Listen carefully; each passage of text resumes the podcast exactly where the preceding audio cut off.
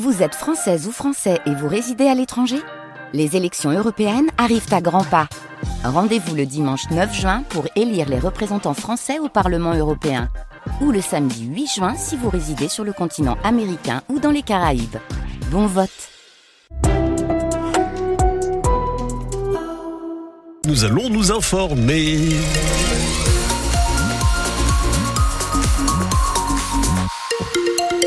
Bien sur euh, les grands axes euh, du Nord et du Pas-de-Calais. Pas d'accident signalé. S'il y a un souci, 03 20 55 89 89. L'actualité avec Louise Adelaide Boinard. Bonjour. Bonjour.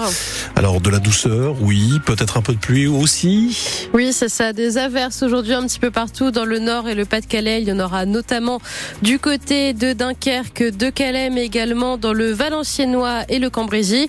Et vous le disiez, de la douceur aujourd'hui. Mmh. On a déjà 10 degrés en moyenne dans le Nord et le Pas-de-Calais. Leipzig. Maubeuge teste la force d'action républicaine. La force d'action républicaine, c'est une promesse de campagne d'Emmanuel Macron pour régler les problèmes quotidiens des habitants en termes de sécurité, de santé ou encore de travail.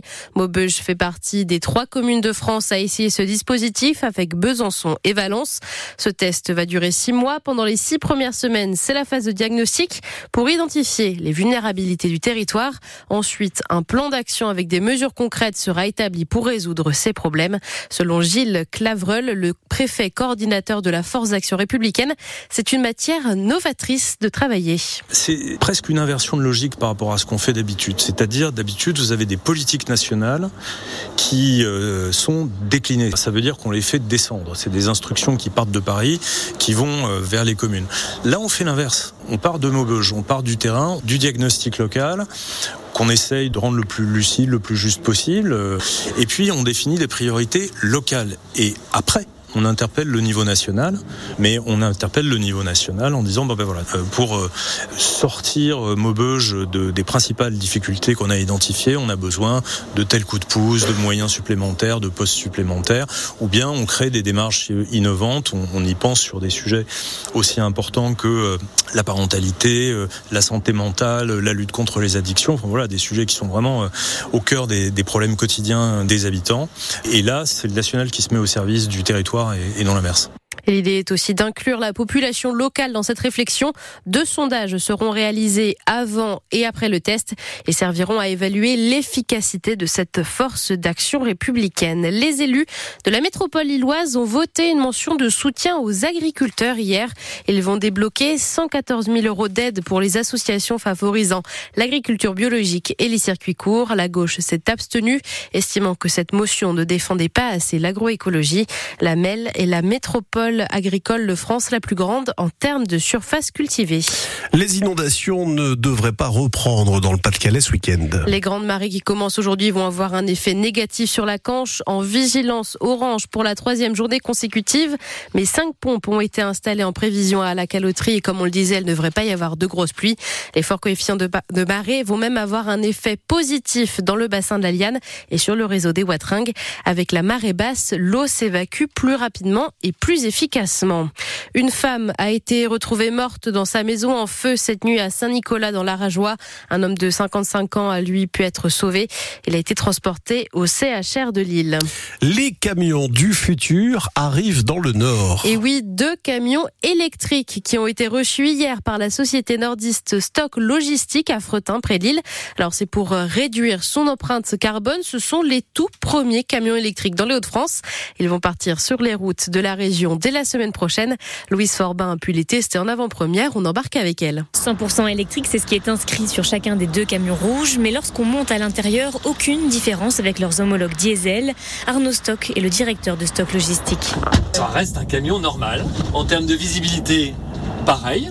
Les commandes sont identiques à un camion normal. Le camion équipé de trois batteries a une autonomie moyenne de 300 km, une distance suffisante pour les besoins de l'entreprise. Une journée normale pour un conducteur, ça va être 250, 200, 250 km, ce qui devrait effectivement suffire pour la plupart de nos, de nos clients sur nos prestations sur les Hauts-de-France. Les deux camions ont été construits sur le site de Volvo à Gand, en Belgique, et ils connaissent de plus en plus de succès, selon Patricia Nargil, conseillère commerciale chez Volvo. Oui, ça se vend de plus en plus, mais un camion électrique, c'est tout un ensemble en fait. On, vend euh, un camion électrique en pensant aussi à la recharge. Vous voyez, vous avez la borne de recharge juste derrière. Il y a énormément de paramètres à, mettre en place. L'objectif pour Hugo Stock, le co-gérant de l'entreprise, c'est le zéro émission. C'est lui qui a souhaité investir dans ces nouveaux véhicules. On a travaillé beaucoup sur la partie entrepôt. C'est le premier pas qu'on fait sur la partie euh, camion. Et donc, on a une réelle volonté de continuer à cheminer pas à pas. Stock Logistique espère pouvoir investir dans de nouveaux camions électriques dans les prochaines années, avec l'idée d'avoir un jour une flotte 100% décarbonée. Oui, ces camions électriques coûtent en moyenne quand même trois fois plus cher qu'un camion diesel, mais chaque plein coûte 20 euros de moins. Le plein, c'est Zao de Sagazan qui l'a fait hier soir aux Victoires de la musique. Elle a remporté quatre trophées, dont celui de la révélation féminine de l'année, mais aussi la victoire de la chanson originale avec la symphonie des éclairs. C'est Ayana Kamura qui a remporté la victoire de l'artiste féminine de l'année. Et du côté des hommes, il y a deux gagnants ex Gazo et Vianney. C'est la toute première fois que ça arrive. Les parapluies seront de sortie ce week-end du côté de Dunkerque, mais ce n'est pas forcément à cause de la pluie. Les trois joyeuses reviennent demain. Le carnaval est quand même lancé dès ce soir avec le bal de l'oncle loco au Cursal. Et le carnaval, c'est aussi à Bayeul tout ce week-end et le début de la semaine prochaine avec notamment le grand cortège de Mardi Gras et les célèbres opérations du docteur Francisco Piccolissimo qui lancera des tripes sur la foule. Des tripes sur la foule Absolument. C'est parce qu'en fait, il évacue le mal des ah. personnes, il fait ses opérations, il les découpe et donc en faisant sortir le mal, eh il jette les tripes en même temps donc, des harengs par-ci, des tripes par-là.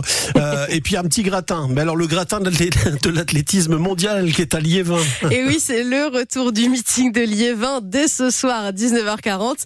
Pour cette 29e édition, l'Arena affiche complet. En même temps, ce rendez-vous est devenu un incontournable ces dernières années.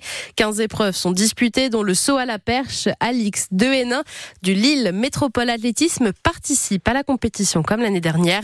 La nordiste a battu en début d'année son record personnel en passant pour la première fois une barre à 4,50 m. Elle espère donc faire mieux ce soir. J'étais hyper stressée, j'avais l'impression de pas avoir ma place, de pas être légitime. Euh, comme je voyais les filles qui sautaient, euh, qui avaient des records à 4,70, 4,80, euh, je me suis dit mais quoi, j'ai fait 4,40 cette saison? Je réfléchissais beaucoup, j'étais stressée. Et ouais, en plus j'avais fait un échauffement un peu pourri. Et au final, bon, ça, ça s'est bien passé pendant le concours, mais c'est vrai que je réfléchissais énormément. Mais j'imagine que quand on arrive à Liévin, on a un peu les jambes qui tremblent parce que cet endroit, il a, il a une histoire. Ouais, c'est clair. Et puis à chaque fois, les gens ils me disent, ah, mais tu fais Liévin, euh, c'est incroyable. Et du coup, en fait, j'entends les gens dire, oh, c'est, c'est énorme, c'est énorme. Et du coup, dans ma tête, je me dis, ah ouais, en fait, c'est énorme. Et je suis en train de, ça tourne, ça tourne. Et bah, déjà, c'est un, c'est un des plus grands meetings euh, au monde. Donc euh, déjà venir en tant que spectatrice, euh, c'est un gros kiff et, et me dire que je peux y participer, être entourée des meilleurs, euh, c'est hyper motivant. Et sachant que je suis de la région, que je peux avoir mes copains sur place pour m'encourager, c'est parfait. Au meeting de Liévin, il y a également des épreuves de triple saut. On retrouvera Fabrice Zango, sportif du club d'Artois Athlétisme, et cherchera à battre son record du monde en salle, qui est de 18 mètres 07. Enfin, c'est aussi la 21e journée de Ligue 1 de football aujourd'hui. À 17h, Lens affronte Strasbourg. Les Lensois sont 6e au classement, les Alsaciens 10e. Les 100 et or vont retrouver Francaise sur le banc de touche. Leur entraîneur avait été suspendu pour trois matchs. À 21h, le LOSC affronte le le premier du classement, le PSG. Les Lillois, quatrième, seront privés des attaquants Illich et Cavallero ainsi que des défenseurs Umtiti et Diakité. Ces deux matchs seront bien évidemment à vivre sur France Bleu Nord en direct et en intégralité. Et puis en Ligue 2, Valenciennes et Dunkerque jouent contre Laval et Rodez à 19h ce soir. Le, le VAFC est dernier du classement, Dunkerque avant-dernier.